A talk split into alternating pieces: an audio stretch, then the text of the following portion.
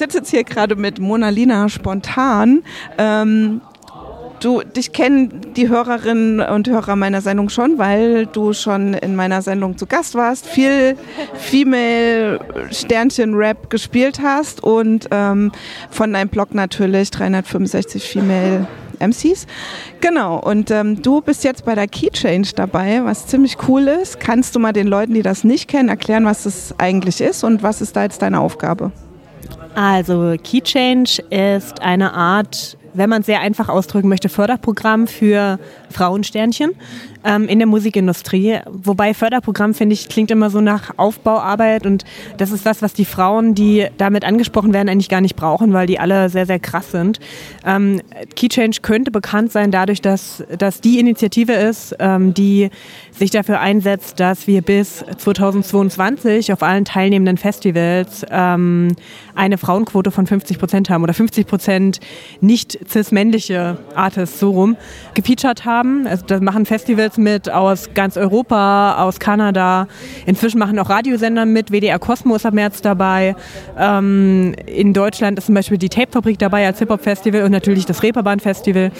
Und was Keychange aber auch macht, ist ähm, ein ähm, Programm, was eben Musikerinnen direkt und auch Musikinnovatorinnen aus dem, also eben Personen, die in der Musikindustrie arbeiten, ähm, anspricht und da bin ich jetzt drin. Da werden pro Land sechs Personen ausgewählt, also drei Innovatorinnen und drei Musikerinnen, die dann Teil eines internationalen Netzwerks werden, die an verschiedenen ähm, Get-togethers teilnehmen, dort Workshops besuchen, auch selber gestalten, auf Festivals reden und eben wirklich ähm, ja, mir fehlen ehrlich gesagt ein bisschen die Worte. Das war gerade das erste Meetup in Stockholm mit allen, die teilnehmen. Das sind unfassbar krasse Leute. Ähm, und was wir da wirklich gemacht haben bei diesem Treffen, das ging zweieinhalb Tage lang, war viel reden miteinander, viel reden über die Musikindustrie, viel auch irgendwie so an eigenen Zielen und Plänen äh, sprechen, also viel Self-Empowerment. Aber es hat sich vor allem angefühlt wie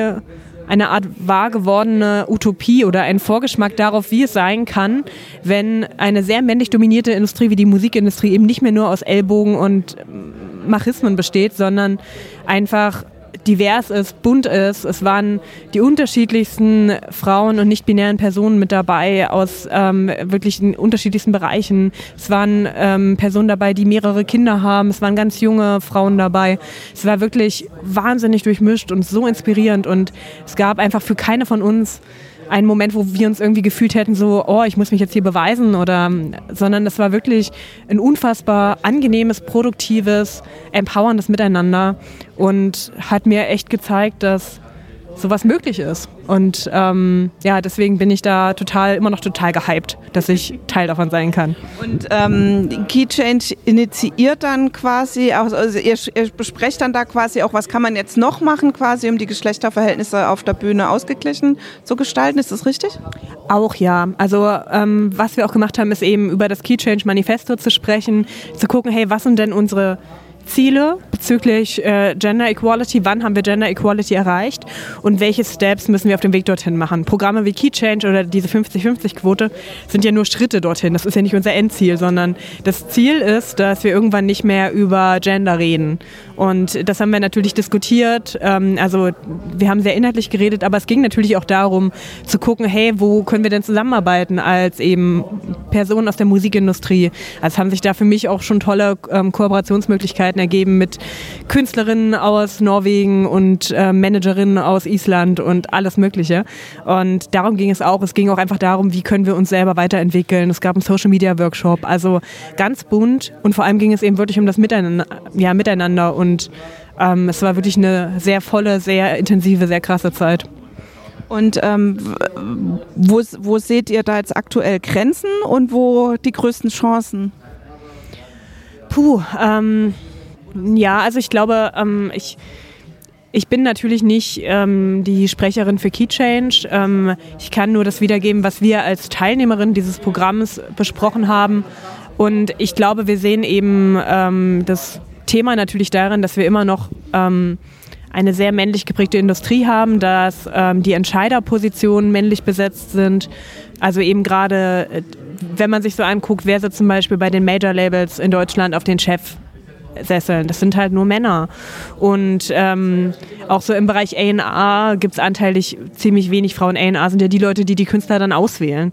Ähm, und ebenso im ganzen Bereich so Technik, ähm, Engineering ähm, im Studio und auch live, das sind eben meistens Männer, die dort arbeiten und das kann für Frauen natürlich unangenehm sein. Und ein Thema, was, was mir bewusst geworden ist so in den letzten Monaten, auch im Gespräch mit vielen Künstlerinnen, die eben Mutter sind, ist einfach, diese ganze Branche und gerade auch für Musikerinnen ist extrem familienfeindlich. Und ähm, also ich habe mit einer Rapperin gearbeitet, die Mutter ist und die halt meinte so, ey, es gibt halt im Backstage keine Möglichkeit, mein Kind zu stillen, ohne dass halt irgendwelche Junkies und alkoholisierten, ekelhaften Männer halt drumherum sitzen und die das halt dann irgendwie sexualisieren oder so. Und ähm, da müssen wir einfach als Musikindustrie Strukturen schaffen, dass da was passiert. Aber auf der anderen Seite steigt das Bewusstsein. Es ist inzwischen nicht mehr so einfach möglich, als erfolgreiches Festival ein Line-Up zu veröffentlichen, was nur männlich oder größtenteils männlich ist, ohne dass es einen riesigen Aufschrei gibt in der Presse. Es gibt echt Leute, die aware sind und die das irgendwie weiter pushen. Und ich muss sagen, dadurch, dass es auch immer mehr Netzwerke gibt, die Frauen vernetzen und Frauen sichtbar machen und so, halte ich es inzwischen echt für immer greifbarer, dass wir da wirklich weiterkommen, weil letztlich braucht es halt einfach Vorbilder. Ähm, das ist auch was, was ich persönlich aus diesen Tagen in Stockholm mitgenommen habe. Es ist ein riesiger Haufen neuer Vorbilder. So einfach Frauen, die zeigen, hey, so geht es und ähm, du bist voll okay mit dem, was du machst. Und ähm, ich glaube, die meisten Frauen, die ihre ersten Schritte in der Musik machen, egal ob jetzt auf der Bühne oder dahinter, sind halt oft allein auf weiter Flur. Und ich glaube, wenn man das überwindet, ist man schon irgendwie fünfmal stärker. Dein anderes Baby, nee, Baby ist, ist ja schon echt ein ausgewachsenes, naja, vom Alter her Kleinkind, aber äh, von den Dimensionen her doch schon wesentlich größer, ähm, ist ja das 365 Female MCs. Du stellst es, hast jetzt gerade eine, eine Crowdfunding-Aktion laufen, um das weiter auch finanziell abzusichern, dass es Menschen, dass Menschen dafür bezahlt werden, die für den Blog dann schreiben. Ähm, ja, wie ist der Schritt jetzt entstanden? Wie kam es dazu? Und ja, warum sollte man das finanziell unterstützen, 365 Female MCs? Im Prinzip habe ich dieses Projekt ja für ein Jahr angelegt gehabt. Ich habe auf meinem Blog, für alle, die es nicht wissen, ähm, ein Jahr lang für jeden Tag des Jahres eine Rapperin vorgestellt. Das war auf meinem Agenturblog von meiner Agentur Monalina, einer PR-Agentur gemacht worden und überhaupt nicht darauf angelegt gewesen, dass es so krass Welle schlägt. Hat es aber. Ähm, ich wurde dafür ausgezeichnet mit einem Musikjournalismus Award, worüber ich mich natürlich sehr gefreut habe. Und vor allem gab es halt wahnsinnig gutes Feedback und es hat auch wirklich was bewegt im, in der Hip-Hop-Szene und Diskussionen angestoßen und eben Leute auf coole Rapperinnen aufmerksam gemacht und vor allem natürlich eine riesen laute Masse an Stimmen, die meinte, das darf nicht aufhören, das muss weitergehen. So, ähm, nun war dieses Projekt natürlich ein Jahr lang völlige Selbstausbeutung, weil ähm, ich weiß nicht, wer von euch schon mal 365 Kurzporträts über Künstlerinnen geschrieben hat. Das ist pervers viel Arbeit, unabhängig von der Recherche und dem ganzen Kram. Das heißt, mir war klar, es muss sich auf mehreren Schultern äh, verbreiten und es braucht eine Webseite, die dem auch gerecht wird. Das heißt, es entsteht gerade eine neue Website, die wahrscheinlich, wenn das Interview läuft, online sein wird, hoffentlich. Ähm, also es soll eigentlich in den nächsten Tagen passieren. Ähm, und wo es dann nicht mehr irgendwie zwölf Longreads mit irgendwie wahnsinnig viel Text gibt, sondern jede Künstlerin ihr eigenes Porträt bekommt. Die Seite soll nach und nach auf Englisch übersetzt werden, einfach weil das auch ein internationales Thema ist. Und ähm, also wir haben einfach wahnsinnig große Pläne. Aber das Ding ist, so Musikjournalismus zu finanzieren, ist ähm, der völlige ähm, Kopfschmerz. Es ist eigentlich fast nicht möglich, ähm, gerade wenn man halt nicht äh, 1000 Affiliate-Links haben möchte oder zweifelhafte Kooperationen mit irgendwelchen ähm, Browserherstellern, dann ähm, ja, muss man halt einfach sehen, wo man bleibt. Und es ist ein Projekt, was letztlich eben ja auch eine Contribution ist an die Musikindustrie. Und ähm, ich bin einfach nicht mehr in der Lage, das, also so viel Zeit da rein zu investieren, ohne halt dafür in irgendeiner Form eine Aufwandsentschädigung zu haben. Es geht einfach nicht. Ich bin ja auch selbstständig und muss halt gucken, wo ich bleibe und wie ich meine Miete bezahle. Und auf der anderen Seite habe ich jetzt halt ein Team an aktuell ehrenamtlichen Leuten, die unfassbar krass sind. Also die wahnsinnig motiviert sind, die recherchieren, die sich einbringen auf allen Ebenen. Ein Team von Illustratorinnen, die eben ähm, die, die Künstlerin alle zeichnen. Also richtig, richtig irre. Ähm, und die sind zwar alle so im Modus von, ja, ich wäre schon bereit, das auch so zu machen, aber ähm, um ehrlich zu sein, will ich das gar nicht. Ich möchte, dass die für ihre kreative Arbeit entlohnt werden, weil ich ja auch irgendwie predige, also ich, ich, ich predige Gleichberechtigung und für mich fühlt sich das total scheiße an, Gleichberechtigung zu, prä, zu, zu, predigen und dann die Leute nicht mehr irgendwie symbolisch entlohnen zu können. Und ich meine, wir reden davon, dass mein Ziel ist, irgendwie A, die Kosten zu decken und so ein bisschen den administrativen Scheiß zumindest gedeckt zu haben und auf der anderen Seite vielleicht irgendwie mal allen Beteiligten pro Beitrag einen Kaffee auszugeben. Also äh, eben ein paar Euro pro Beitrag zahlen zu können, was ja immer noch weit unter dem ist, was es eigentlich wert ist, was die machen. Aber ähm, ja, warum sollte man es unterstützen? Es ist offenbar auch 2020 noch notwendig, ähm, zu zeigen, dass es Frauen gibt, dass es krasse Frauen gibt, die rappen. Ähm, es ist notwendig, ähm, der Musikindustrie einfach regelmäßig die Backpfeife zu geben, guckt, wen ihr alles ignoriert. Das mache ich mit dem Blog. Ähm, und ich weiß, dass wir noch sehr, sehr, sehr, sehr viel mehr coolen Content machen können und coole Aktionen machen können, wenn wir es uns leisten können. Und deswegen hoffe ich halt einfach, dass äh, das ein paar Leute sehen. Ähm, ich verstehe natürlich auch total, wenn äh, Leute das nicht unterstützen können finanziell. Ich will den Blog auch nicht irgendwie limitieren. Also ich will, dass der offen bleibt für alle ähm, und dann nicht irgendeine Paywall drauf machen.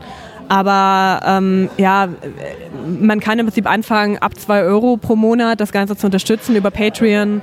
Ähm, das ist was, was vielleicht manche Leute noch übrig haben. Man kann natürlich auch viel, viel mehr geben. Ich habe da überhaupt kein Problem mit. Ich bin da ganz selbstlos. Ähm, aber ähm, ja, man kann im Prinzip schon mit einem kleinen, eher symbolischen Beitrag daran äh, ja, da einen Anteil dran haben, dass dieses Projekt weitergehen kann und dass wir uns das leisten können, dass es weitergehen kann, weil wir eben alle irgendwie natürlich noch rumhasseln und viele selbstständig sind von denen und ja, es einfach natürlich eine andere Grundlage ist, wenn man ein bisschen finanzielle Stütze hat.